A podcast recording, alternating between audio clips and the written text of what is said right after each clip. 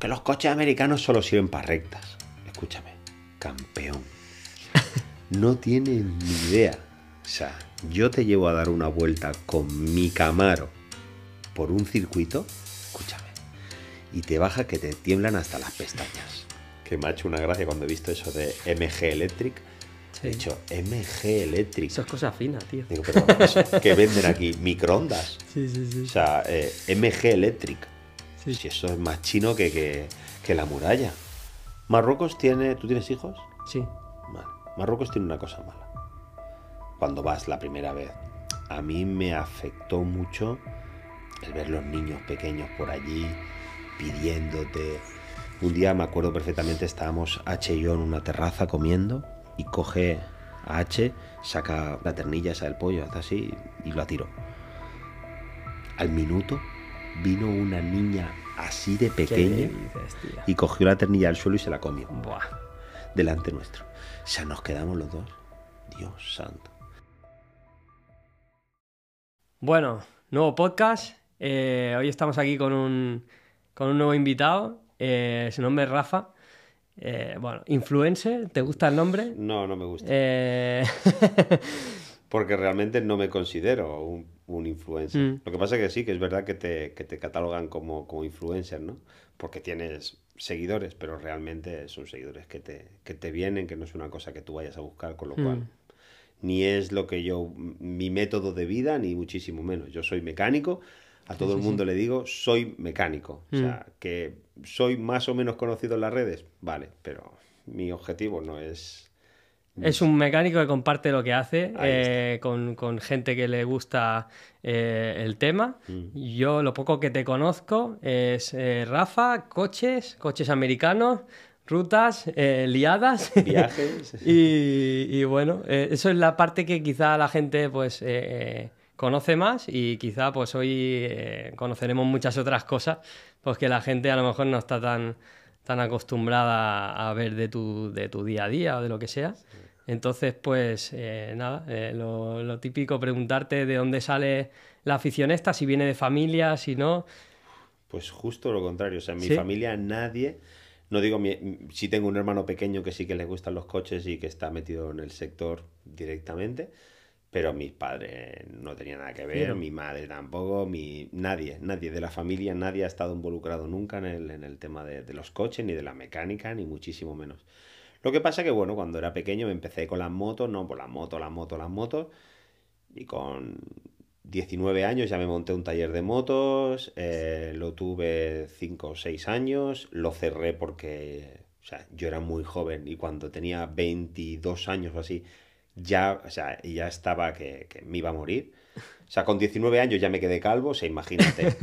Y era de los nervios de, de que trabajaba más que el reloj. Ves. Llegó un momento que dije, no, venga, pausa. Y entonces me metí a trabajar llevando un- una grúa, no una grúa portacoches, sino una grúa autoportante que se llama. Y, y en mi tiempo libre reparaba coches. ¿Qué pasa? Que llega un momento que te das cuenta de que de todos los coches que reparas, hay unos que te llaman más la atención. Y cuando tú empiezas a trabajar con coches, lo que realmente te llena es, es eso, ¿no? O sea, es el... Hostia, ¿cómo está construido esto? O sea, la filosofía de construcción de los coches americanos es muy diferente a la española o la europea. No tiene nada que ver. O sea, el americano construye un coche y no te voy a decir ahora, hoy en día, sino hace 30 años. Reparaban y, o sea, fabricaban coches que fueran para ti, para tu hijo y para tu nieto. Y eso es una filosofía de construcción o de vida que aquí no se tiene. Y hay una cultura del motor de la hostia. Y eso, tío, poco a poco te, te la va transmitiendo, ¿no? O sea, y, y- y llega un momento que dejas de reparar coches para reparar coches americanos. Y cuando dije, no, no, eh, se acabaron lo- la mecánica, quiero que sea mi, mi hobby, no quiero que sea mi trabajo. Y entonces dejé de trabajar de mecánico y estuve trabajando, o sea, con la grúa y tal, y el, el hobby era los coches.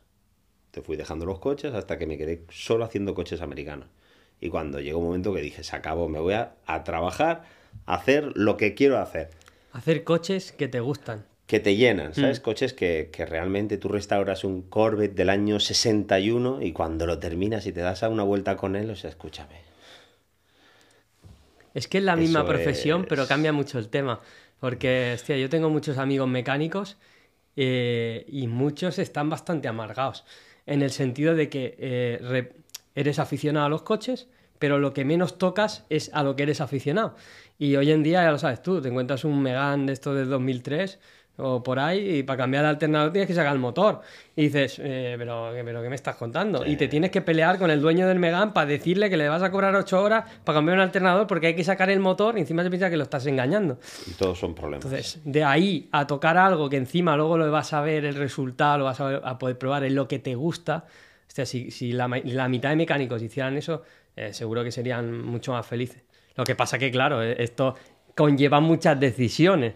Conlleva muchas decisiones, pero aparte que yo creo que es eh, adaptar tu vida a, a tu hobby, ¿no? O sea, porque todos podemos decidir cómo queremos vivir. Y hay gente que se condiciona de una manera. No, yo lo que quiero es trabajar eh, mis ocho horas cada día y no quiero saber nada del trabajo y no quiero saber. Pero si tú ya no eres de esa condición, Mm. lo mejor que puedes hacer es buscarte la vida y hacértelo tú. Tú, hacértelo. Lo... O sea, elegir tú de qué quieres trabajar. No, no trabajar para ganar dinero, para subsistir, porque cualquiera que trabaja para terceras personas, lo único que hace en la vida es subsistir. Sí, sí. O sea, gano mil y me gasto mil doscientos. O sea, voy tirando ahí Es lo a trancas y barrancas. normal. Es lo normal en. España. Sí, sí, es lo normal en España. Entonces, si tú no eres de la condición de quiero de esto, pues puedes eh, dedicarte a lo que yo me dedico, Mm. por ejemplo, y no te estoy diciendo que te ganes mucho la vida, pero sí vas a disfrutar de tu vida. Mm. Ya que si no vas a ganar dinero, mínimo disfruta de tu vida. Claro, Hay gente que gana mucho dinero para disfrutar ese dinero con ese tiempo. Yo Entonces, conozco mucha gente que tiene mucho dinero y están amargados. Claro. Son personas que no son felices. Y porque el dinero ah, ayuda. Joder. Ah, Pero ¿a quién ayuda? A los que lo único que necesitan es un poco de dinero para ser feliz. Ujú. No es lo mismo. Total. ¿sabes? Y hay gente que tiene mucho dinero, pero no disfruta ni del dinero, ni de su vida, ni de... No es feliz. Es que disfrutar de tu, de tu mayor tiempo del día, que es trabajar, eh, versus trabajar de otra cosa para ganar mucho dinero e invertirla en ese otro 20%, al final eres rico igual, porque al final lo que compramos con el dinero la mayoría de veces es el tiempo para no tener que estar haciendo algo que no nos gusta. Claro. Entonces, Sí que es verdad que yo ahora lo que mu- muchos amigos que me conocen de hace muchos años me dicen que se alegran porque realmente yo he trabajado, sea, lo que te he dicho, más que el reloj he trabajado, pero de, de irme de casa estando mi mujer y mis hijos durmiendo, llegar a casa y estar mi mujer y mis hijos durmiendo y, y irme por la mañana y estar ellos durmiendo así durante semanas enteras. Pues todo eso ha tenido una recompensa Mm. y es mi calidad de vida de hoy en día. Que todo eso me ha servido para yo mismo aprender todo lo que yo sé ahora mismo y, y ahora mismo pues en cierta manera pues dices, ahora es cuando puedo disfrutar de lo que hago y cuándo quiero hacerlo, ¿sabes? Porque eso, quieras o no quieras, eso te limita la vida mucho. Claro. Hay gente que dice que los autónomos, los autónomos, los autónomos, si te lo curras bien o lo haces más o menos bien, puedes vivir muy bien. Lo que pasa es que hay gente que... Pero primero hay que sembrar, como se dice, ¿no? Claro. Lo que no hay que llegar a montarse algo y, y decir, no, ahora ya soy, ahora ya tengo una empresa y, y me quejo y no hago nada. ¿sabes? Claro, claro, claro. Pero bueno, es una de las cosas que yo digo siempre. O sea, no te quejes, te quejes, te quejes si no haces nada para solucionarlo. Claro.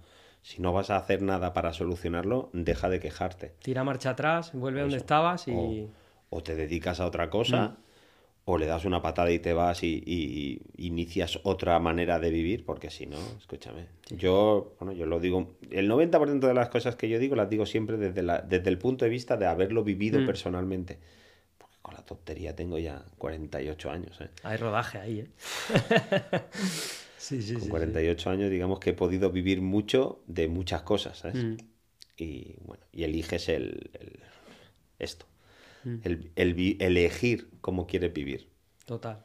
Se habla mucho de, de todo el tema, ahora está de moda y a mí me- es un tema de- de- del que me encanta porque he hecho muchos proyectos eh, del emprendimiento y tal, pero no todo el mundo está preparado. O sea, Eh, yo conozco sirve. gente muy cercana que en- ni en sueños daría un paso de esa magnitud, porque ya sea como autoempleado, ya sea a nivel sociedad, ya sea lo que sea, el, el nivel de riesgo y de incertidumbre y de, y de- de decisiones que tienes que tomar y de, de eso te lo llevas y el que no está preparado. O sea, hay gente que, hay gente que se dedica a, a trabajar dándole a una máquina y el día que le dicen a partir de mañana eh, deja de darle a esta máquina y darle a la otra, ya se tira tres días sin dormir. Imagínate el plantearse de, de- de montarse a De algo. hacer un cambio en su vida. O sea, cada uno somos como somos. Y, y, hostia, a mí me gustan las historias, pues no como la tuya, de decir, coño, yo he estado trabajando, pero al final me gusta esto. Y he dicho, pues ¿por qué no? Voy a ir por ese camino. Y, y bueno, eh, Y, y te das cuenta cuál es tu hobby cuando tú estás trabajando y te das cuenta cuándo es tu hobby cuando tú quieres plegar para irte a hacer. literal. Entonces, si tú estás desde las 6 de la mañana trabajando y llegan las 6 de la tarde, llevas 12 horas y plegas a las 6 de la tarde y solo estás pensando en que lleguen las 6 para plegar, para irte a tu casa, a tu hobby no, a trabajar. Porque quieras o no quieras, tú te vas. Y lo que para ti es tu hobby es un trabajo. Es un o sea, trabajo, que, que tú te tengas que poner ahí a hacer un motor o te tengas que poner a desmontar un coche para hacerle el motor, para hacerle la caja de cambio, para hacerle. Y luego tengas que volver a. O sea, te das cuenta de que realmente lo que tú quieres es plegar para irte a hacer un trabajo. Dices, ¿por qué no dejo de trabajar en esto para que esto que es un trabajo deje de ser mi hobby y pase a ser mi forma de vida, mi, mi manera de ganarme la vida y de, y de el, el 100% del tiempo con el que yo dispongo para trabajar sea mi 100% de tiempo para ganar dinero y para disfrutar de lo que estoy haciendo. O sea, ¿Sabes? te- o sea, a nivel visión es lo perfecto. Es lo perfecto. Mm. Pero es que todos tenemos un hobby. ¿Por qué no coger ese hobby y darle la vuelta para que sea tu manera de ganar dinero, tu, tu, tu vida, tu modo, tu modo de, de vivir? Mm. Pasa que hoy en día la gente quiere ser funcionaria para no dar un paro al agua, quiere un trabajo en el que se traba, en el que se gane mucho y se trabaje muy poco y tal. Y a cualquiera cuando le dicen, no, ahora a ti, escúchame, aquí tienes que poner 15.000 para tal y a ver si... Uf, ¿sabes? Echa la mano a Uy, la cabeza. y eso es el mejor de los casos. Porque en el mundo de, en el mundo de montar algo, 15.000 euros. No es nada. eh, Pero es que tú a una persona de a pie normal y corriente Pero que no trabaja en cualquier sitio, le dices, oye, eh, ho- hostia, me han ofrecido esto y no me llega, eh, lo hacemos a medias, ponemos aquí 15, 15, y, uf, uf, 15.000, uff, que va, Mm. que va, y la gente no, no es capaz de dar un paso para, para ganar. mm, Porque realmente es para ganar, pero si no apuestas, Ujú. no vas a ganar. Es como jugar la lotería. Y a mí no me va a tocar en la vida. ¿Por qué? Porque no compro. Pero toda esa gente Yo que igual. se gasta, que llega la lotería Navidad y compran 150 euros en números para que le toque, ¿verdad que has tenido que apostar? Pues es, la vida es exactamente igual. Si tú apuestas en una vida mejor futura, tú tendrás tu recompensa Mm. en el futuro. Pero si no, tío, o sea, es que no te das cuenta podrás que- tener tu recompensa. Claro, muy fácil. tú. Porque realmente eh, el, el porcentaje real es que del 100% el 80% fracasan. ¿Vale? Porque Sí, pero- una cosa es tener la idea y otra cosa más importante después es tener la constancia, porque el, el palo, o sea, yo, yo, por ejemplo estoy aquí en el sentido de que eh, ha sido por decir, por mis huevos, hablando malamente. Pero eh, yo empecé y todo el dinero que tenía en tres meses se me fue. Y pedí al banco todo lo que me daba el banco y en tres meses más se me fue también. Pero dije, trabaja aquí mi padre, trabaja mi mujer, trabaja, o sea, si no tiro esto para adelante, no me voy yo solo. Entonces, decir, mm, tienes que estar preparado para lo peor, sabiendo que lo peor es lo normal. Y a partir de ahí, si estás dispuesto a eso, pues tírale más, tírale más y entonces tendrás opciones. Pero si no, yo qué sé. A mí a día de hoy me encanta que sea domingo para que llegue el lunes. O sea, no para disfrutar el domingo, o sea, es decir, eh, a mí el pararme de estar activo haciendo lo que más me gusta, que ya ves tú, una de mis negocios ya lo has visto, son los paquetes. Oh, qué emocionante los paquetes. No, pero todo lo que hay detrás sí. Claro. Y todo lo que haces para que eso funcione y todo. Y hostia, si encima en tu caso pues es tu hobby, es tal, pues no me quiero ni imaginar. O sea, montar algo y que no me quiero ir a dormir hasta que lo monte. Claro, Sí, sí, que- sí, sí. Es brutal. sí, a mí me pasa eso, que hay veces que ¿no? son las 10 de la noche y te viene la mujer y te dice, ¿vas a subir ya una puta vez? Y dice, no, no. Hasta que no lo ponga en marcha no subo. ¿Sabes? Es mi premio de hoy. El premio de hoy no, porque eh, la diferencia de mi trabajo es que yo me puedo pasar meses con un proyecto, con un trabajo que, que hay muchas veces coche. que es mío y otras veces no es mío. Es, es de una persona que me ha traído el coche, ha depositado su confianza y me ha traído un coche peculiar o raro o distinto. Y, y te dice, no, es que es mi bebé, es mi, mi niño, es mi, ¿sabes? Y dices tú, "Uf, loco, aquí no la puedo cagar. ¿sabes? responsabilidad brutal. Es la responsabilidad. Y sí que es verdad que, que es una máquina que si se rompe se arregla y ya está, pero, pero sí, pero no. ¿Sabes? ¿Por qué? Porque en los coches americanos cuando tú tienes que tener una pre- tienes que prever las cosas de una manera de que luego me falta este tornillo de aquí y tengo que pedirlo a Estados Unidos y voy a estar una semana esperando el tornillo este, ¿sabes? Entonces tiene que estar la cosa muy bien calculada para que cuando tú te pongas a hacer eso no te vayas a quedar colgado por, por un tornillo, ¿sabes lo que te digo?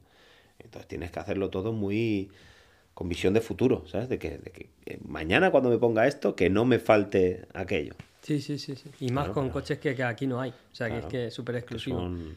Entonces, si alguien, por ejemplo, eh, tiene un coche americano eh, y te lo quiere llevar o lo que sea, eh, tú tienes eh, un sitio donde tu casa, un taller, o Yo trabajas trabajo- con varios talleres o cómo- Trabajo, cómo va? trabajo en mi casa. ¿Por qué trabajo en mi casa? Porque gracias a Dios hace 10 y- ahora va a hacer 18 años, me compré una casa y yo pedí un garaje con una casa. No pedí una casa con garaje. El sueño de ¿sabes? Un sueño de muchísima gente es, es eso, ¿no? Yo quiero un, un garaje muy grande con una casa. Y mi garaje tiene 200 metros cuadrados. Y aparte tengo una, una casa que es todo plano y me caben un montón de coches. Pero bueno, no, no me voy a una nave, por ejemplo, ¿por qué? Porque eso va a significar, o sea, yo hoy por hoy, yo estoy dado de alta en todas las actividades que realizo, incluyendo eh, lo que es la, ahora no me acuerdo cómo se llama el epígrafe este de, de las redes sociales, hay un Sí. epígrafe, Ajá. claro, no sé cuál es. Pues eh, yo estoy dado de alta en todas estas cosas, pero ¿qué pasa? Que en lugar de tener un taller abierto al público de cara a la calle, a la gente, yo tengo un, un taller en el que yo me dedico a reparar unos coches que la gente, o sea, en cierta manera elijo a quién repararle el coche, Obviamente, ya ves. ¿sabes? Porque hay gente Al final es tu casa, literal. de todo tipo y gente que, que te viene pidiendo cosas de, no, yo quiero por 20.000 euros, quiero un Charger. No, campeón, un Charger eh, es el sueño de millones de personas y si no tienes 100.000, ni te plantees comprarte un Charger. Porque no te lo puedes comprar porque valen 100.000. Pues hay mucha gente que con esos 20.000 se compran un tipo de coche muy barato y luego quieren que todo sea muy barato. No, yo me lo haría yo, pero no tengo sitio, pero no sé qué, pero tal. Y dices tú, "Fu, no. No, porque va a ser problemas. Van a ser problemas. Porque luego no vas a entender que se haya tardado dos horas en hacer una cosa cuando estamos hablando de un coche que tiene 45 años o 50 años y que una cosa tan fácil como sacar tres tornillos, cambiar la pieza y volverlos a poner, ese tornillo tiene 50 años y lo vas a sacar, no va a salir, se va a partir, luego saca el trozo del que está roto y lo que se convierte en una faena de una hora puedes tardar eh, cinco días en hacerlo, ¿sabes? Es que tienes que ser un poco. Ya no solo arreglas coches, tienes que estudiar un poco a la persona que te viene, analizar el perfil, ver si bajo tu experiencia te va a dar problemas o no. Porque eh, si no tienes experiencia en lo que es restaurar un coche, a lo mejor en la, en- en la primera semana ya te está diciendo, uy, ¿qué, qué- qué me estás contando? ¿Qué? ¿No? Claro, Tienes que ir con mucho cuidado, ¿no? Con eso. Tuve, tuve un problema con un señor que me trajo un coche para, bueno, se había roto el motor, lo había llevado a tres talleres distintos y en uno de los talleres le dijeron, mira, llama al Rafa, que es la persona indicada para hacer esto. Mm. El tío me llama, oye, mira, que me han dicho que te llame a ti porque hay que hacer esto, esto, esto, y vale. Le, le voy a buscar el coche, yo con mi grúa, tengo una grúa para transportar los coches de los clientes, y le voy a buscar el coche, me lo llevo a casa, lo desmonto, le hago motor, no sé qué, le pido dinero para pedir material, tal cual, y lo que es una reconstrucción total de un coche muy especial, eh, cuando termino el coche en cierta manera porque le falta todavía para hacer un par de cosas que no están en mi mano, como el tema pintura y un par de tonterías más. Y, le di, y, me llama, me dice, oye, ¿cuánto te debo? Le digo, tanto. Me dice, ¿en serio? ¿Tanto dinero por meter un motor dentro de un coche? Y le dije, uff, te lo juro, me sentó como una patada muy grande. Falta de experiencia. Y le dije, digo, mira, primero de todo no te voy a contestar, digo, porque si acabas de faltarme el respeto, digo, porque tú consideras de que era meter un motor. Digo, puedes ver los vídeos de la cantidad de horas que yo me he pasado limpiando tu mierda. Digo, porque cuando tú restauras un motor, lo que no puedes hacer es montarlo tal cual. Tienes que desmontarlo, limpiarlo, y yo para esas cosas, pues soy bastante meticuloso y más con este tipo de coches, no con un Renault Megane, no. Ya, ya, ya, ya. Con este tipo de coche. Y quieres que todo quede increíble, a la altura del coche. Y tú haces un trabajo ahí que te lleva muchísimas horas, le cobras la mitad de las horas y te dice que es mucho. Y dices, ¿sabes qué? A partir de ahora voy a elegir, porque mi tiempo es mío y voy a, voy a ser yo el que decida a quién le, do, le vendo mi tiempo. Sí, sí. O sea, si no puede ser que tú le vendas tu tiempo a un tío, pues, o sea, una cosa, sí, está muy bien, ¿no? Porque claro, porque es que dinero que te están pagando. No, no, no, no me estás regalando nada. Me estás pagando por mi tiempo. Y mi tiempo... Vale dinero. Vale dinero. Vale mi reputación y, mi, y mis conocimientos. Claro. Entonces, gracias a Dios, por las redes sociales, por ejemplo, a mí me gusta grabar y exponer lo que yo hago, ¿no? Y salen cosas buenas y salen cosas malas. Y cosas que a ti te pueden gustar, pero a él no. Pero tú cuando estás haciendo esto, realmente, tío, eh, y ves que la gente te aplaude lo que haces, te, no paran de mandarte elogios, o sea, no tienen ni un solo, ¿cómo se llaman estos que te dicen? Hater. No tienen ni un solo hater. dices tú, escúchame, no puede ser que tengas. Y ¿Dónde está la trampa? Tengo, tengo amigos que son de influencers de profesión y me dicen, tío, ¿cómo puede ser que no tengas haters? Digo, pues yo qué sé, yo no los elijo, yo qué sé, yo no. Me dice, tío, que que el hater es como forma parte del plan. Sí, sí, Como yo no tengo, tío. A mí no me escribe nadie diciéndome, nadie. ¿Sabes? A lo mejor porque mi tipo de público es diferente, no son niños. Bueno, yo creo que... No son, no sé. Quizá hay, hay gente, ¿no? Que, yo qué sé, hay el típico influencer que tiene los Porsche, los Ferraris, y los niños, de, de, la índole que sean, pues son sus seguidores fieles. Pero a lo mejor tú tienes un perfil que eh, eres como una pieza en puzzle y, tus seguidores lo que encaja ahí. O sea, me gustan los coches americanos, eh, me gusta la historia y este tío coge esos coches, los hace, vamos, que es lo que yo quiero ver. O sea, es como si a mí lo que más me gusta es Top Gear, eh, ¿cómo les voy a hatear? Si los veo porque me gustan.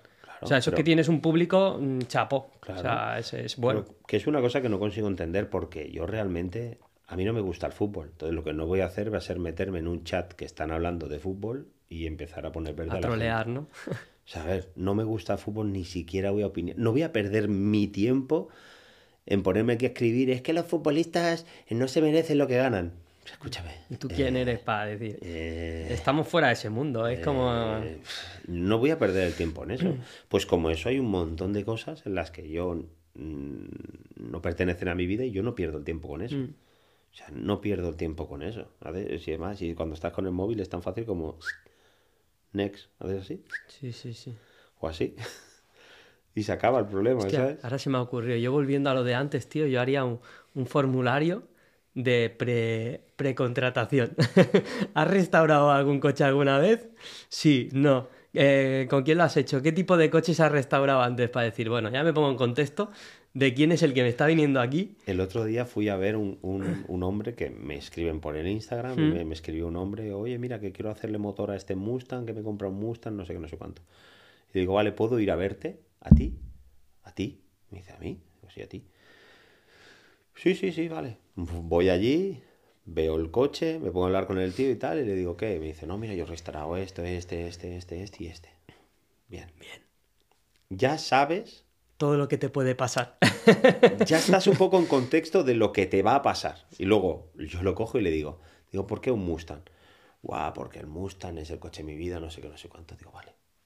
Bien. Y el tío me dice, llegó un momento que el tío me dijo, pero tío, ¿por qué tantas preguntas? Parece que me estés haciendo una entrevista. Digo, es que en cierta manera te la estoy haciendo.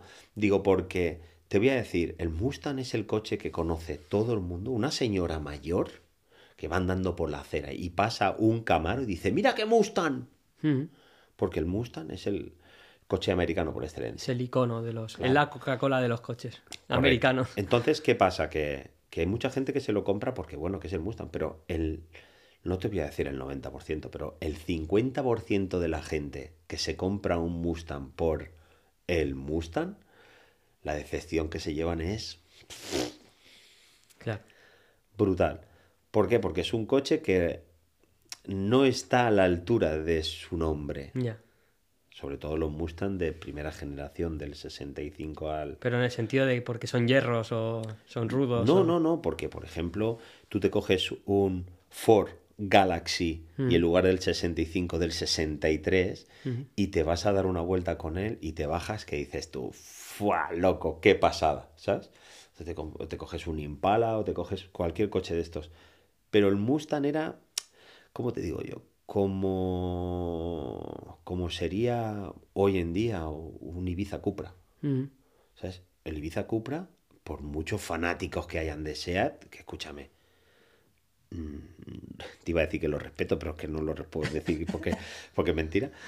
Pero un SEAT Cupra es de lo más barato que hay, lo que tiene un poco de prestaciones, Mm. pero realmente el coche en sí es una mierda. ¿Sabes? Es, es un, Un coche, un coche es un u- prestacional de bajas calidades, ¿no? Por es así un decirlo. coche utilitario de baja calidad al que le han puesto un motor potente. Ya está. Cuando me viene la gente me dice, guau, ¿por qué? Tengo un... Y le digo, tú, tú no tienes ni puta idea. Mm. Tú no tienes ni puta idea. Porque yo tengo mi saxo con las suspensiones roscadas y esto no te imaginas cómo va por una carretera curva. Claro, si no has probado otra cosa en la vida, chaval Estudios. es tu Dios, porque no has probado otra cosa en la vida. O sea, eh, pero si abres los ojos, detrás de eso, o sea, hay mm, pff, Mm. un mundo que tú no conoces. En lo que hablábamos de los haters, sí que hay haters hacia ese nicho, ¿no? Lo que hablábamos antes fuera de cámara, que hay, hay, hay haters hacia el nicho de coche americano, pero que hablan desde la, eh, desde la falta de, la ignorancia, porque eh, no lo has probado. O sea, Claro. es decir, yo qué sé. eh, A mí me ha venido gente y me ha dicho, ¡buah! Pero el Camaro, no mi Camaro, ¿vale? Pero he escuchado estos comentarios. No gente que me haya venido a mí y me haya dicho, pero he escuchado, no, es que los coches americanos solo sirven para rectas. Escúchame, campeón. No tienes ni idea. O sea, yo te llevo a dar una vuelta con mi Camaro por un circuito, escúchame, y te baja que te tiemblan hasta las pestañas. ¿Sabes? ¿Por qué? Porque es un 6200 V8 de 450 caballos que tiene unas prestaciones que tú no puedes ni asimilarlas porque lo que tú has probado hasta el día de hoy no tiene nada que ver. ¿Tú te crees que un... O sea, que los americanos que nos han llevado 10 años de, de- de- de adelanto en todo, van a fabricar coches que solo sirven para ir en línea recta? bueno, de hecho, los coches vienen de allí. Los coches en general, ¿no? O sea, te podría decir que hoy en día, aquí en Europa, se están sacando coches que tienen el sistema ese que cuando te viene uno de cara se quitan las largas solas. Mm.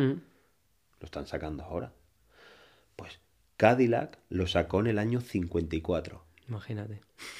Si quieres te lo digo, pero 54, el año 54, ahora han pasado 70 años. 70 años. ¿eh? Sí, sí, sí. O sea, hace 70 años Aquí que los había. americanos ya sacaron un sistema de que cuando te venía un coche de cara, el coche en el que tú ibas, clac, se quitaba de las cortas, de las largas a las cortas. Pero ese mismo Cadillac, cuando tú lo arrancas y quitas la P de parking, se quita el freno de mano solo. Y estamos hablando de un coche que tiene 70 años. Ahora tú analizas qué, qué coño se conducía en España en los años, hace 70 años. Los borricos. No, los Cadillac americanos. Los burros. Digo, aquí en España, digo, aquí vamos en borrico hace se iban 70 años. burro, Se iban burro. O sea, aquí no se había visto un coche hasta que empezó a salir los 600. Claro. O sea, Y literal. si, y si no te vas tan lejos, el Head Display, esto lo que sale reflejado Sí. en el cristal, esto lo llevan coches de alta gama aquí, ¿Desde hace cuándo? ¿Cinco años? ¿Seis años? Sí, En el Corvette C5 salió en el año 99. imagínate. En el 99. Tela, ¿eh? De hecho, te escuché que el, el último coche que habías que habías comprado, que tenía también algunos extras que me explotó la cabeza, me parece. Eh, Bueno, ¿El el- Evalunas o algo así? No, sé qué me me he comprado un Cadillac Fleetwood del año 55 que se estrenó nuevo aquí en España, bueno, en Barcelona. Yo flipé con ese coche. O sea, no- ni lo conocía, ¿eh? o sea, literal. Sí, pero, ¿pero lo has visto? Sí, lo he visto. O sea, es más grande que las furgonetas que tú tienes. Sí, sí, sí, sí. O sea, es gigantes con todos los sentidos.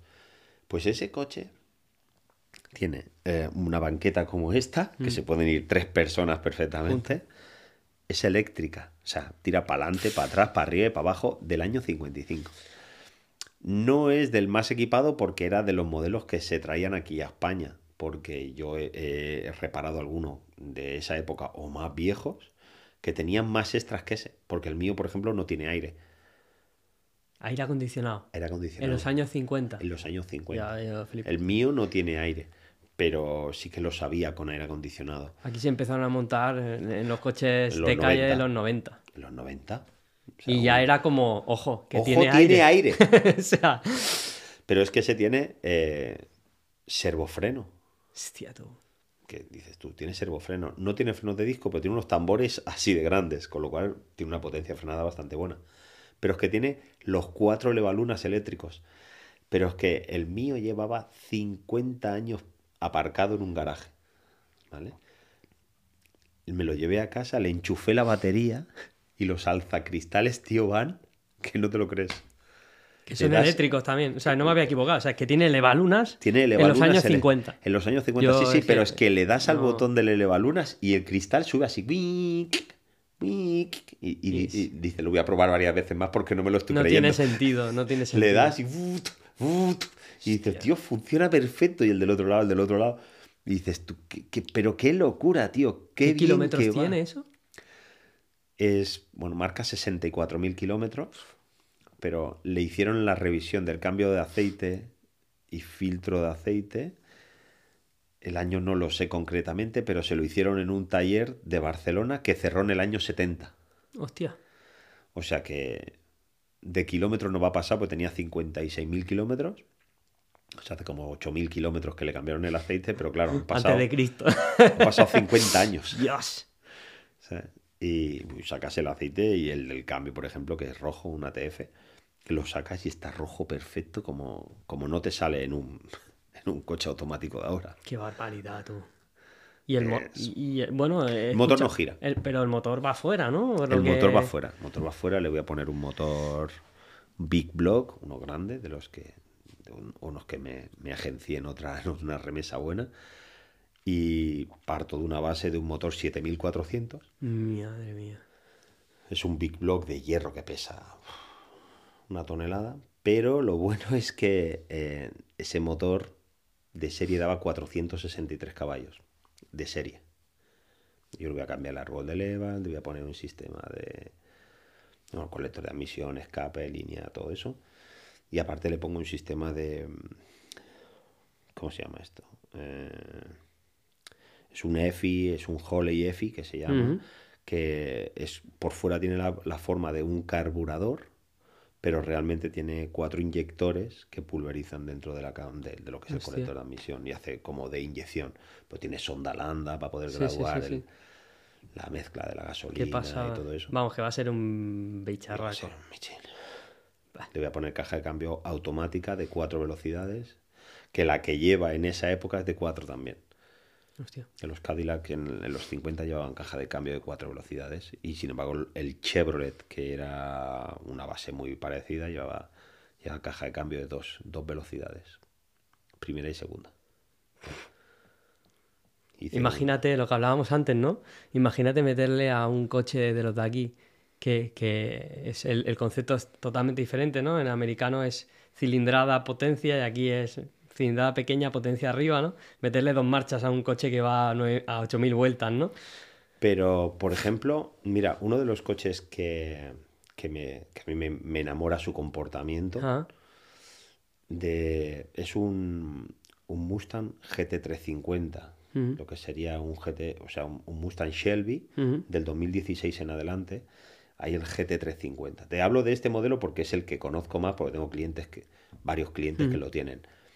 Un coche que es manual, 6 velocidades, tiene un motor 5200 V8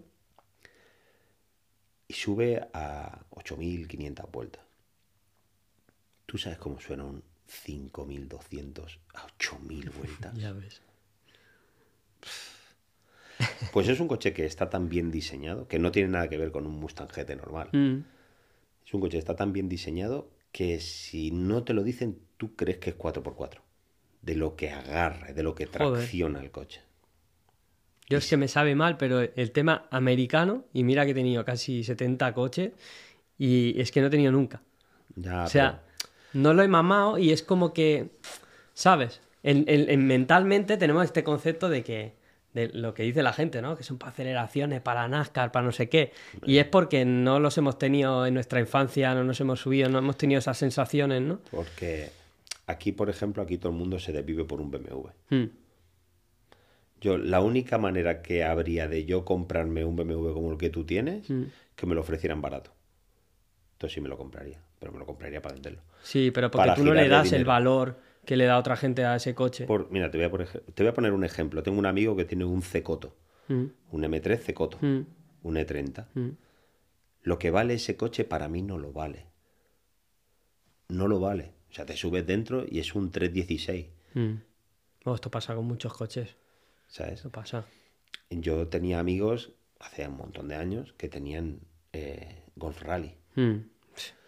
Y, y Lo que vale un Golf Rally ahora, madre lo que mía. vale un Golf Rally. Están incomprables, tío. Y Joder. dices tú, pero ¿cómo puede ser si hace, no sé, 25 años, o sea, eh, uno de mis amigos lo vendió por 1.500 euros, ¿sabes? Mm. Y ahora, lo que valen ahora, decir, no, no, no tiene... Es como todo. Y son coches que, eh, lo que hablabas antes del, del Ibiza, eh, en la mayoría de casos, yo uno de los sueños que tenía era tener un, un- un Evo 6, eh, porque para mí era, o sea, yo lo veía ese coche y me volvía loco. Tengo un amigo que tiene uno. Y al final me compré uno y hostia, mm, es un coche que, que coño, su, su ADN de los rallies, ¿no? Le precede tal. Pero tú cógete un domingo ese coche y te das una vuelta. O sea, es una tartana en el sentido de que vibra todo, de que es unos acabados todo plástico, todo. O sea, no son coches, son coches prestacionales, pero no, no esperes un, un- decir, no, es que miras algo y, y tal. No, tío, llevas un. Como no lo vayas a usar para correr, llevas una mierda de coche. ¿sabes? Y ya está. es Yo así. tenía, yo tenía un, un amigo mío, un muy buen amigo mío, que se compró un, un Evo 8 Mm, con 1.600 millas. El coche vino de Estados Unidos y vino con un golpe de Estados Unidos, se reparó aquí lo, y lo, bueno, lo, lo matriculó y todo eso. Y yo el día que lo probé, le dije, hombre, mola cómo va. mm. Después esto es una mierda. Y, hay un salto muy grande, ¿eh? de un 6 a un 8. Sí, sí. O sea, un 8 ya es un, un coche ya mejor hecho, mejor ajustado. Claro. O sea, no, no tiene nada que ver. Imagínate. Y, y me decía, hostia, pero ¿por qué? Digo, cada día que sales con el coche le pasa algo. Cada día. Cada día. A mí cuando me viene la gente me dice, no, es que un Corvette C7, eso solo sirve para ir en recta. Digo, escúchame. Digo, yo cojo un Corvette C7 y tú coges un GTR y escúchame. Y lo tienes todo perdido. Un GTR es el típico coche que tú le das a un montón de botones y el coche lo hace todo. Llegas ahí, le pisas ahí a fuego, llegas a la curva, te echas así, Y tracción 4, no sé qué, no sé cuánto. Y tú coges un C7 y para ir rápido tienes que saber llevar el coche. Tú dale a un piloto, o sea, la diferencia que hay entre un GTR llevado por ti y un GTR llevado por un piloto es así. La diferencia de un Corvette llevado por ti, llevada por un piloto, la diferencia es así. ¿Por qué? Porque tienes que saber conducir un coche trasera con tantos caballos, con tanto par motor, pero con un Corvette se puede ir de rápido. Esto, ¿cómo te digo yo? ¿Sabes? Hay mucha gente, yo, yo, yo soy de los que digo que las sensaciones que te transmiten las cosas, ¿no? Pues los Corvettes, ya sea un C1, un C2, un C3, un C4, un C5, C6, C7, o sea que los he probado todos, yo me bajo un C de un Corvette y me bajo... Loco, porque ¿no? tiene un no sé qué, qué, qué sé yo, que tío, me vuelve loco. Pero cojo un Dodge Charger, no, un Charger no, un Challenger Hellcat que tiene 717 caballos Mm, y no me dice nada. no tiene esa esencia, quizá, ¿no? no, diferente. no me dice nada. O sea, lo he cogido también los Hellcats, los RTs, los SRTs, los he, los he probado, o sea, es que te diría que casi todo.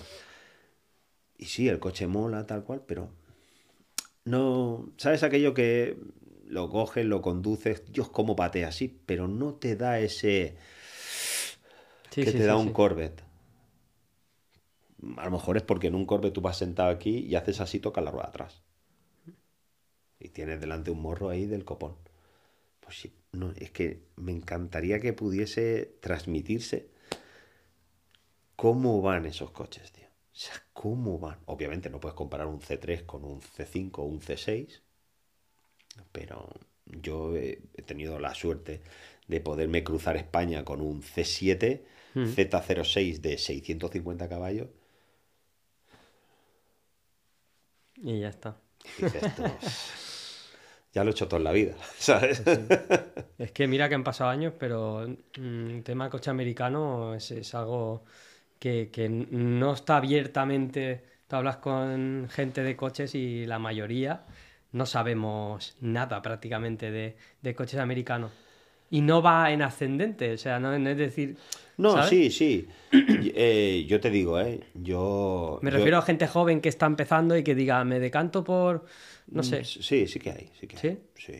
Bueno, tú Bueno, lo verás yo- más Claro, desde yo el- lo vivo más de, de- del de punto tu vista lado, de claro. los coches americanos porque estoy relacionado 100%, ¿no? Mm. Pero, pero yo sí que te puedo decir de que la cultura del coche americano en España en los últimos 10 años ha crecido Mucho. muchísimo. Yo en el año 90, no, en el 2007 ¿Sí? me fui a Estados Unidos, o sea, pedí un crédito, me fui a Estados Unidos y me compré una pickup americana. Toda la gente que conocía me decía, tú estás loco, Estás colgado. tú estás loco.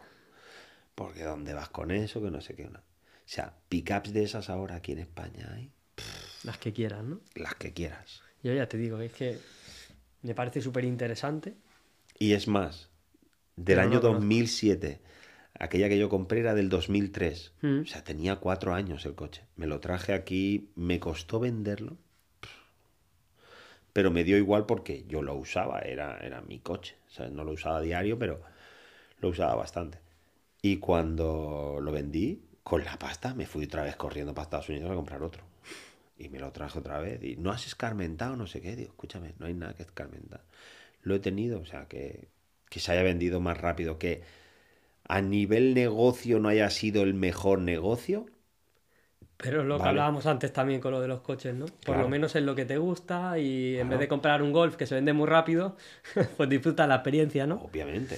O sea, el problema es que aquí en España lo que está bien hecho es irte al concesionario ese que tienes ahí delante, comprarte, que me ha hecho una gracia cuando he visto eso de MG Electric. Sí. He dicho, MG Electric. Eso es cosa fina, tío. Digo, pero ¿qué venden aquí? Microondas. Sí, sí, sí. O sea, eh, MG Electric. Sí, o sea, sí, pero eh, si eso es más chino que, que, que la muralla. ¿Sabes? O sea, es, que esto no vale para nada. ¿Quién están- coño entra ahí y se compra eso? Pues se están comiendo, pero se están comiendo el mercado. No, no, pero sí. A, a costa de que como todos los coches están tan caros, a ver, fuera de lo eléctrico, pero dices, a día de hoy, mm, ¿quién se saca un coche de 12.000 euros? Ellos. Y encima dicen, ¿no confías en la marca? Tranquilo, te doy 7 años de garantía. ¿Sabes? Y el que se tiene que comprar un coche nuevo no tiene ni puta idea, pues ¿qué pasa? Que se están comiendo ese nicho. El de persona que usa el coche para ir de punto A a punto B, que quiere pagar lo mínimo posible, que le afecte a la nómina la cuota más baja y los MGZS, hab- hablaba con el comercial de aquí, me decía, tío, o sea, no hay, es que me vuelan, o sea, llegan, el stock se va. Dice, porque vendo el equivalente a un Seat Ateca por 12.000 euros. ¿Sabes? Entonces dices, es que mm, me, me como el mercado. Entonces, eh, pero bueno, claro, el que entiende de coches, qué tal, se pone a mirar un poco y dice, hostia, esto no me lo compraría yo ni... Pero bueno, los chinos otro- no son tontos tampoco. El otro día hice, el otro día eh, cogí el coche de mi mujer, que es un Chevrolet, Cap- eh, un Chevrolet Cruze, Sí. pero del año 2013, o sea que no es Joder. viejo. Y lo estaba lavando y entonces pues, me vino una, una- una idea a la cabeza, lo saqué con ella dentro, la, la aparco ahí y cogí hice un vídeo. No te voy a decir que se hizo viral, pero bueno, tiene casi 200.000 visualizaciones. Joder. En el que yo le decía a la gente, digo, la manera inteligente de comprar un coche. O sea, toda esa gente que realmente los coches no le gustan, digo, la manera inteligente de comprar un coche es, cómprate un coche que tenga mm, de 2 Sí, a 5 años, Recuerdo el vídeo. lo tienes, Era Granate, creo, ¿no? Sí. Me acuerdo, me acuerdo. o sea, ahora que estamos aquí en confianza, que me la pela, yo he pagado por ese coche 1.200 euros. Del año 2013. O sea, que tú puedes decir 10 años ya, pero, pero es que 10 años, loco. Hoy en día, 10 años son nada. Tiene 112.000 kilómetros. Lo compré porque el propietario lo usaba muy poco. El coche no había dormido en la calle nunca. Nunca había dormido en la calle. O sea, el coche tú lo ves por dentro y por fuera. Por fuera tiene algunos cuantos porrazos y tal, pero porque el tío no era muy fino conduciendo, pero... O sea, no lo tuve ni que aspirar cuando lo compré. Tiene la caja de cambio rota. Yo, para mí, que tenga la caja de cambio rota, no es un problema. Vale, lo, lo compro. Yo lo compré por unas fotos que me lo pasaron. Oye, tal, mira esto, no sé qué. Dame un número de cuenta y te lo pago ahora mismo. Tráetelo para acá. Se lo pagué cuando volví, que estaba de viaje. Llego aquí, pum, pum, lo voy a buscar. Y el coche no le entraban las marchas. Automático, ¿eh? Lo voy a- me pongo a mirar, a mirar, a mirar en el historial del coche. No le habían hecho una puta revisión en la vida. En la vida. Qué fuerte. Le cambio el aceite de la caja a cambio, le hago un drenaje, lo voy a poner en marcha, lo voy a parar, le voy a cambiar el aceite. Y salí de allí y le ha hecho como 9.000 kilómetros ya el coche. Iba perfecto. O sea, tiraron el coche porque el cambio no iba, porque estaba roto. O sea, porque al taller al que el hombre lo llevó le hizo un mal presupuesto del coche o un mal diagnóstico del coche, diciéndole que la caja de cambio estaba rota y se tenía que tirar. Cambia y le he cambiado el aceite de la caja de cambio. Y ya está. Es un cambia pieza. El y cambio va no entra, todos se los cambia días el con ese coche. Va todos los días con ese coche. ¿Cuál es el, re- el resumen de todo esto? Yo sigo ahí, ¿no? Entonces, a la que encuentro un coche que me gusta para ella, bueno, lo que pasa que esté, pues bueno, tiene 100, ahora tiene 120.000 kilómetros. No es nada. Es que no es nada. 120.000 kilómetros, Sí, es sí, que dices tú, pero si es que no es nada. O sea, ahora se lo dijo dos o tres años y cuando yo lo vaya a vender me van a dar más. Fijo. Fijo. Pero es que el que tuvo anteriormente lo tuvimos 10 años y ella estuvo llevando un coche durante 10 años que lo habían vendido averiado con la caja de cambio rota por una pieza del volante motor que se había coronado que me costó 650 euros. Compré el coche por 2.700 euros. Tenía 120.000 kilómetros. Lo vendí a los 10 años con 300.000 kilómetros. Me dio cero problemas porque era un Honda, un Honda Civic. Y lo vendí. Eh, los japos son buenos también. Son eh. buenos, son buenos, son buenos. No, no. Y lo vendí a los 10 años con 300.000 kilómetros por 200 euros menos de lo que me había costado. Imagínate. O sea, nadie en el mundo me puede decir que eso no es una compra Hombre, inteligente. el ratio de amortización es brutal. A lo mejor es un céntimo al mes. ¿Sabes? Pero la gente aquí, en, en nuestro país, prefiere coger comprarse un coche, irse al concesionario. No, no tengo pasta, me compro uno que vale 40.000 euros. Que no los tengo, porque si los tienes y los pagas, me callo. Pero no los tienes, lo pones a financiar a 5 o 10 años. Mm. Pagas una letra de 400 pavos cada mes y luego quieres que gaste poco. No, campeón. ¿Cuánto, cuánto tienes? 4.000. Cómprate uno de 4.000 y esos 400 te los puedes gastar en gasolina cada mes. Pues no, aquí la cultura es esa. Cómprate uno nuevo al que no puedes comprártelo porque no tienes dinero. Lo pones a pagar en la hostia de años y luego lo que quieres es que gaste poco.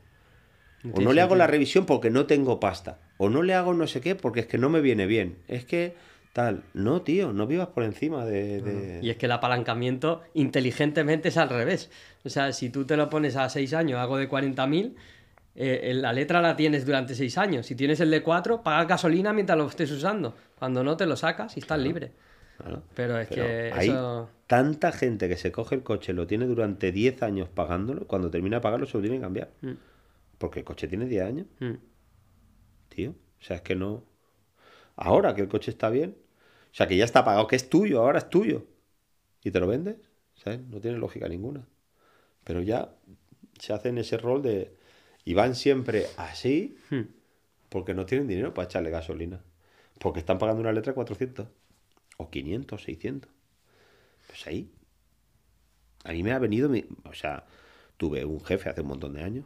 Tuve un jefe que me dijo, dice, ¿por qué no vendes toda esta mierda y te compras un golf nuevo? Y le digo, tú eres retrasado. Ya. Tú eres retrasado. ¿Sabes? A buen uno le ha ido a decir eso. Claro. A bueno, uno le ha ido. Pero ¿qué me estás contando tú? Es que eh, eh, ahora mismo el retrasado eres tú. Sí, sí, o sea, sí. es que tú fíjate lo que estás diciendo. No tiene lógica ninguna. No sé cómo vamos de tiempo. ¿Vamos bien? Lo digo porque había un tema que yo quería tocar, porque me hace especial ilusión. Es un tema que tengo pendiente hace muchos años, que todavía no lo podido hacer y tú, cabrón, sí. Entonces quería que me explicaras un poco tu experiencia. Marruecos, tío. Ah. De hecho, yo te conocí eh, en la expedición esta última que fuiste, la ¿Con última el no, quad? con el, no, con el 4x4. El año pasado. Bueno, sí. cuando yo le hicimos la colaboración con H, con lo del Suzuki que le hicimos en embrague y todo el Ah. rollo. Y, y entonces ahí te, Puto te-. Pues ahí te descubrí y, y buah, yo cada vez que veo los vídeos y esta última vez con el quad y es que, tío, así, así, digo, guau. Yo ya en 2000, empezó la cosa en 2017 que mi mujer y yo nos compramos un Marbella para hacer la Panda Ride, pero estábamos metidos en principio de- del negocio en unos fregados muy grandes, no teníamos horas Claro. disponibles, estuvimos cuatro años sin vacaciones. Encima el Panda estaba tan nuevo, tenía 40.000 kilómetros y, y al final nos dio pena, lo vendimos, no fuimos y hasta hoy, tío. Y es una cosa que tengo unas ganas de ir brutal. Marruecos tiene. ¿Tú tienes hijos? Sí. Vale. Marruecos tiene una cosa mala. Cuando vas la primera vez, la segunda vez, yo iba por allí y era puto amo ya. Mm. Pero la primera vez a mí me afectó mucho eh, el ver los niños pequeños por allí pidiéndote. Un día me acuerdo perfectamente, estábamos H y yo en una terraza comiendo y, y coge a H, saca, no sé, algo de pollo, no sé qué, la ternilla esa del pollo, hace así, hizo así y, y lo tiró. Al minuto vino una niña así de ¿Qué pequeña dices, y cogió la ternilla del suelo y se la comió Buah. delante nuestro. O sea, nos quedamos los dos. Dios santo. O sea, pasas la frontera y nada más pasas la frontera, eh, vienen la, los moros y te- bueno, los marroquíes y te empiezan a vender la tarjeta para el teléfono, no sé qué, ya no sé cuánto, ¿no? Pues nos viene un- unos niños así de pequeños. O sea, y tú, me acuerdo, saqué una bolsa con magdalenas, tal, le doy una bolsa y, y viene el grande y se la quita al pequeño. Dije, ¡eh! Y yo, uf, yo para eso tengo mucha, mucho genio. Le digo, ¡eh! Ven aquí, me cago en tu puta madre. Digo, devuelve la magdalena. El tío, "Ah, qué", pues le devuelve la magdalena. Y el otro se la pone ahí a comérsela para que no se la quiten. ¿Sabes? Y, es como la ley del más fuerte, ¿no? O sea, Hostia. y también luego ya empiezas a conocer aquello un poco y tal, y ya ves que te vienen los niños a pedirte, pero han dejado detrás de una duna, han dejado todos los zapatos y todo, y te vienen descalzos. Es que eso es lo que te iba a preguntar, digo, ¿es siempre así de puro o realmente también hay el tema de Depende eres turista y te vendo un poco la moto para Pe- conseguir depende de la cosas, zona, ¿no? depende de la zona. Vale. Depende de la zona. Nosotros donde bajamos siempre, que bajamos hasta Mersuga, y ahí en Mm. Mersuga es desierto, Qué tal bonito cual, es eso, tío. Es- Es que solo en fotos es impresionante. O sea, Bueno, no te haces a la idea. O sea, yo he ido así con el quad, así, uh, por, por un lago de esos de sal, que no hay ni un bache. Ahí cortando en quinta, guat, ta, ta, ta, ta, ta, 103, a 120 y pico. Y iba así y decía, "Uf, loco, me acuerdo, solté el manillar así, dije, guau, tío, qué, sea, qué locura ir por aquí, por medio de África, así reventando. Y si eres uno que le va el rollo, madre mía. y me han, pre- me han preguntado, cuando vuelvas, cuatro, o sea, 4x4, moto, o quad. Yo creo que para vivir las dunas, o sea, lo que nosotros hicimos en este último viaje, repito con el quad. De hecho, no lo he vendido porque, porque quiero repetir. ¿Quieres repetir? Bueno, re- quiero repetir, no, ya H ya, ya ha puesto la fecha. Joder. Me a llamó mí me otro- encantaría ir, Me tío. llamó el otro día. Ay, tío Toperro, digo, pero tío, pues si acabo de llegar y el tío ya estaba pero poniendo sí. fecha para irnos otra vez ya. Yo, eh, me acuerdo perfectamente de las escenas más bonitas. El día ese que dormiste, que se veía grabando los dos eh, encima de una duna, que habéis dormido ahí entre cuatro arbustos en mitad de la nada, Sí. y se veía la escena, tío, ahí como un amanece, una, locura. O sea, para que en el móvil se vea así, digo, esto tiene que ser... ¿Y el cielo qué? Por la noche. Es una de las cosas que también... Bueno, Increíble, ¿no? A veces así, todo estrellado, que se ve perfecto, todas las estrellas, puedes contar las, la- las Constelaciones, las todo. constelaciones, todo, es increíble, increíble. Sí que es verdad que baja mucho la temperatura, pero sobre todo ahí en la altura de Mersuga, cuando durante todo el día pantalón corto y manga corta en, en noviembre, diciembre. Luego llega la noche y sí, sí, te pones ahí un pantaloncito chándal y una sudadera y- y listo. Qué barbaridad, tío. Pero con el quad, tío, por allí por las dunas. Lo que pasa es que, claro, cuando vas con el 4x4, vas con mucho miedo porque cualquier error te quedas enganchado. Ya, Y tiene, necesitas que te saquen. Entonces, lo importante es saber leer las dunas. Si hay trazadas, ves por las trazadas. Nosotros nos encontramos a unos españoles que con un Land Rover, con un Land Cruiser, habían caído así, y estaban así con el parachoques apoyado en el suelo. Y era porque tú vas leyendo las dunas, ¿no? Y las dunas tienen la zona, digamos, que es como la rampa, y luego aquí tienen como un cortado. La, la cresta, por el- como una cresta, ¿no? como una cresta, ¿no? Entonces, ¿qué pasa? Que la montaña se va bajando de este lado y entonces aquí hay como la tierra es muy suelta, ¿no? Y, y una de las cosas que yo no supe entender por qué, si tú vas de por la mañana muy pronto, el suelo está muy duro de, La humedad, a lo de la humedad de la noche. Sí. Y entonces el suelo está duro. Ah. Y puedes ir con el quad, escúchame, como si fuera robado allí, pero eh, tú te lo imaginas, o sea, es Yo cuando me lo imagino, una locura. me, me veo el susto como en el 4x4, como el cambio de, de apoyo de un lado para otro, Sí. de decir, cuidado que, que una vez paso al otro lado me puedo ir barranco para abajo. El truco es... Es gas. El truco es darle como, como, Joder. como si no hubiese un mañana. Y, y lo que sí que no puedes hacer, por ejemplo, lo que le pasó a H, ¿no? El- el- cuando volcó con Pau, es que bajaron así un poco de lado y sí que es verdad que el quad de H, aquel era... No es que fuera una mierda, es que no era para eso. Mm. Entonces giraron así y, y volcaron. Pero yo luego hice cosas así parecidas y tal. Sí que es verdad que en el mío era más fácil hacer contrapeso. Pero tú saltabas así para el lado y mientras que le fueras dando gas no te pasaba nada, no te caías. Yo no tuve ni un solo susto. Bueno, susto sí, porque ibas así todo follado y de golpe veías que había un cortado y, y no sabías para dónde meterte. Y, o quedarme enganchado, me quedé enganchado 200 veces. Pero bueno, te bajas, coges el guante así, le pegas un meneo, lo tiras para afuera y ya está. cuando se metió también el H en el barrizal ese. Fue una idea Buah, preciosa. tío.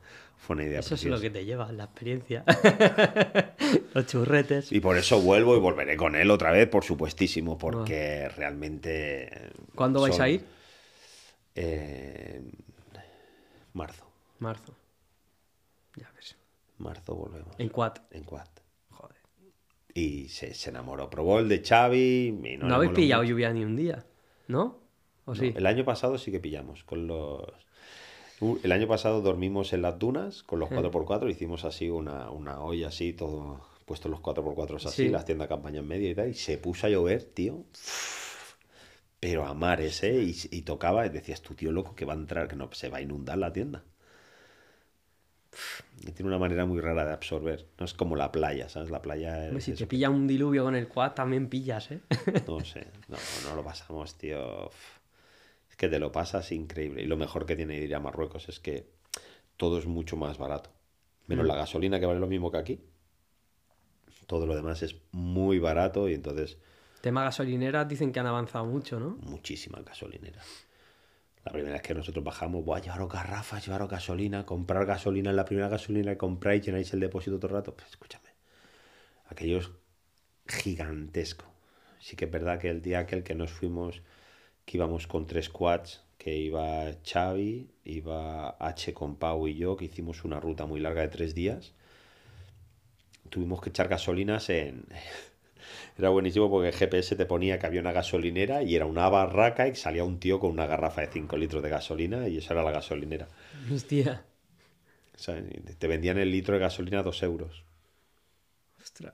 Pero claro, estás en medio de la A nada. garrafas. Que a lo mejor hasta está diluido con, No, no, porque realmente consume, se, se venden mucha con pis de gasolina. camello. La- realmente a mí no me hizo ningún de esto. Sí que hubo un seguidor que me escribió diciéndome que habían echado gasolina en el mismo sitio que nosotros Sí. y que el coche era inyección y que el coche les empezó a hacer el tonto, que no iba muy fino y tal, y que y llevaban uno que Mm. era carburación y uno que era inyección y el inyección no iba bien. Pero Eh, nosotros sí. cada- Digo, para eso tendría, cada co- tendría seis Hay octanos. coches también más delicados. Hay vehículos más delicados que otros. Claro. Yo, por ejemplo, en, en mi 205 Rally, si no echabas en Repsol o en Shell o alguna cosa así, eh, el coche no iba. O sea, como pillara una gota de agua, una mini gota, el coche de golpe se ponía a fondo, en mitad de autopista. ¡Bum! Y muerto. O sea, no podía echar ninguna low cost, nada. O sea, como echar ahí ya sabía lo que me iba a pasar. Pero claro, también hay vehículos que son que afectan más que, que otros, supongo. Pero No, ahí ya te digo, pero eso fue la única vez, pero realmente tuvimos que echar dos veces en gasolineras de estas así, pero que tampoco tuvimos problema. Aquello de decir, uy, que no llego, que no llego, que no ya, llego. ya, ya, ya. H llevaba una... Y mira que el quad tampoco. No, autonomía, ¿qué autonomía tienes con un quad? no te sé 200 decir. kilómetros. No, pero tampoco te la juegas, no te pones a ver cuánto Ya, gasta. ya, ya. Y, y yo te digo, yo me compré el quad para ir y, y cuando llegué lo bajé del remolque y no lo he vuelto a arrancar. Es para eso. Es un quad que lo has comprado para eso. Lo compré para eso. Pero bueno, muchos. Igual que el año pasado cuando fuimos con los 4x4, fui con un Chevrolet Trailblazer y lo mismo, ¿no? O sea, lo que estábamos hablando antes de los coches americanos y los coches de esto. Todo el mundo iba con Suzuki, alguno iba con un tal y con el Trailblazer y la gente flipó, no se lo imagina. No se lo... Lo que quieras. No se lo pensaban, o sea, estábamos allí a punto de embarcar en Melilla, no, en, en Málaga, y la gente se miraba el coche y me dice, ¿con esto vienes tú aquí a Marruecos? Porque se ve muy turismo, ¿no? Quizá muy. Sí, y me lo miraban y me decían, ¿pero con esto vienes tú aquí a Marruecos? Le digo, escúchame, te vas a cagar. Pero esto, esto, me decían, ¿pero esto? Y luego lo veía por allí por las dunas derrapando de un lado para yo, guau, guau, pero decía, ¿pero esto cuántos callos tiene? Digo, es que esto que tú no le has dado importancia tiene 276 caballos. Y pesa 2.400 kilos. Y atmosférico, ¿no? Atmosférico. Es que esa es otra de los americanos. No hay turbo, no hay intercooler, no hay manguito de presión, no hay. Y luego me decían, hostia, pues esto tiene que gastar, porque ¿qué cilindrada es? 4.200. 4.200, guau, esto va a gastar. Llegábamos a la gasolinera y venía uno con un Suzuki 1006, le echaba gasolina. ¿Cuánto te ha entrado? 42 litros. Ponía yo, 41. Claro. Tú vas a pie a chapa. Y me y yo voy- ¿cómo puede ser? Ahí Digo, pues tú vas reventándolo para que el coche vaya a 80 y yo a 80 apenas tengo que tocar el gas para poder ir tan despacio. Digo, es así. Sentido común. Guau, pues no. Y luego hicimos ahí unas carreras, unas lanzadas ahí en medio del desierto. Bueno, no, aquello no eran, no eran dunas, era de Desierto. de Esplanada, que- ¿no? Todo esplanada. Pues lo que mola de Marruecos es que vas así, uy, Libre. dices, es para allá, y dices, Pues para allá. uy, para allá, no tienes que buscar el eso tiene- camino. eso tiene que ¿sabes? ser una Pero la inmensidad de decir, "Uf, Dios, es que veo lo que me da la vista, o sea, me da la vista 30 kilómetros, pues eso es lo, lo que veo, 30 kilómetros, a 30 kilómetros a la distancia, todo plano. Tema así que- oasis y eso, ¿has vi- has Sí, visto algo? ese día que dormimos así en la duna de, o sea, en la gran duna que se le llama, Sí. ahí había un, un oasis. Lo que pasa es que eso, bueno, es como todo muy de, de turisto, de turista y, y nosotros estábamos, digamos, como en la afuera de, de lo que es el oasis Mm. y está allí con, la- con los árboles, tal cual, y luego un poco más para adelante había allí un oasis de palmeras, tal cual, y allí estaban, hay unas jaimas que se les llama. Ajá. Nosotros dormimos en una jaima de esa y pasé un frío yo que... Es un- como una tienda, ¿no? Eso. Sí, sí, son tiendas. Son tiendas, ¿no? Son tiendas de lona, lo que pasa es que por dentro pues el tío te pone ahí una cama y hay 30 mantas y, y duermes ahí como... Y te vas echando mantas y te vas como el que sube la calefacción, ¿no? Y ese día no sé qué pasó, que hacía muchísimo frío. Pasé un frío, tío. Pasé una mala noche que, Joder. que flipas. Pero bueno. Y luego dices, pues si el día que dormimos en las tiendas de campañas con mi saco no pasé tanto frío. O sea, no pasé frío. No pasé tanto, no, no pasé frío. Y aquí pasa un frío de la hostia ahora. Imagínate. O sea, que hay algo que no está bien. Que no Y dije, ya ¿no? no, vuelvo a una jaima de estas y encima nos cobraron. Pero lo que te digo, duermes en una tienda en medio del desierto, todo guapísimo, inolvidable totalmente, te tratan súper bien y eso te puede costar entre 25 y 35 la noche, euros. Y tienes cena, habitación y desayuno. Imagínate. ¿Qué más Y te, quieres? y te cuesta en los sitios caros 35. La comida solo. en un sitio aquí, solo, solo la comida te vale 35. Sí, sí. Por eso te digo, y dices tú, hostia, tío, no tiene nada que ver, tío. no Tiene nada que ver. Yo he comido ahora mismo ahí con mi mujer y mis hijos y me ha costado 82. Ya ves. Para que tú veas. Si es ¿sabes? que no. Con 82 me estoy una semana en Marruecos. Ya ves. Lo único malo es que está muy lejos. Entonces, claro, no puedes te coger y decirte, me voy. Me voy a pasar fin de semana. Me voy cinco días. No, porque vas a tardar dos en llegar Por, es- por eso no he ido yo todavía. y tardas dos en subir. Mm.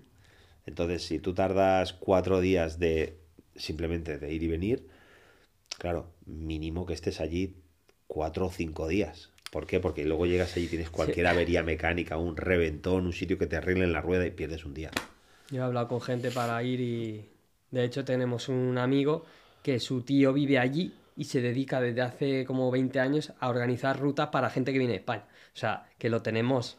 Pero Pues yo no- son los días. Yo no lo Necesito hago. coger yo- 10 días. Y, yo a día de hoy todavía cogerme 10 días eh, mm, no puedo. Pues yo te digo una cosa, yo a H se lo dije en el último viaje, se lo dije. Digo, no volvemos a coger guía ni volvemos a coger nada de. Hombre, ahora empezáis a tener ya experiencia. No, y aparte, tío, que para mí los viajes estos en los que todo está organizado dejan de tener mucho encanto. Ya. ¿sabes? Es, vamos de aquí a aquí, cuando lleguemos aquí hacemos esto, cuando lleguemos aquí Sí. hacemos esto, todo con una puta lista, todo con un, un programa, un no sé qué. Digo, escúchame, escúchame. Digo, ¿Y dónde está la aventura, no? ¿Dónde está la aventura, tío? Claro. Vámonos y a ver si encontramos y empieza a anochecer y vamos a buscar un sitio para dormir y, y vas buscando y miras en el GPS. Eso sí, no sé cómo se lo montan, pero hay cobertura en todas partes. Ya está en medio de las dunas, en medio de nada, saca el móvil 4G y dices, tú, esto es... Para que veas. Son unos campeones esta gente. Sí, sí, sí. ¿sabes? Y por eso te digo, pero que no... Es una experiencia muy guapa. Y te voy a decir, hace ocho años o así, Alex me dijo, ah, vamos a bajar a Marruecos, no sé qué. dije, uh, a mí no se me ha perdido nada en Marruecos. Ya, hasta que lo has vivido, ¿no? Y hasta que lo has vivido. Si es que no hay que cerrarse a nada, tío. Bueno, tú, pues nada, Rafa. ¿Ya está? Sí, yo, yo creo que ya estamos a full. Bueno, el podcast se llama El Corte, intento sacar lo máximo que se puede de cada invitado. Eh, en este caso creo que hemos hablado bastante de tema de coche americano. Eh, lo que me llevo es que tengo ganas de subirme a un coche americano. O sea que ya, ya me llevarás Yo a la vuelta. quería haber venido con el Camaro, pero como iba con la familia tenía que ir a buscar una Cardan y tal, y no, no he venido con el Camaro por eso. Pues es un tema pendiente y lo de Marruecos, pues más ganas tengo todavía. O sea que cosas pendientes ahí. Claro que sí. Pues gracias por venir, tío. Y, De nada. y nada, nos vemos en el siguiente.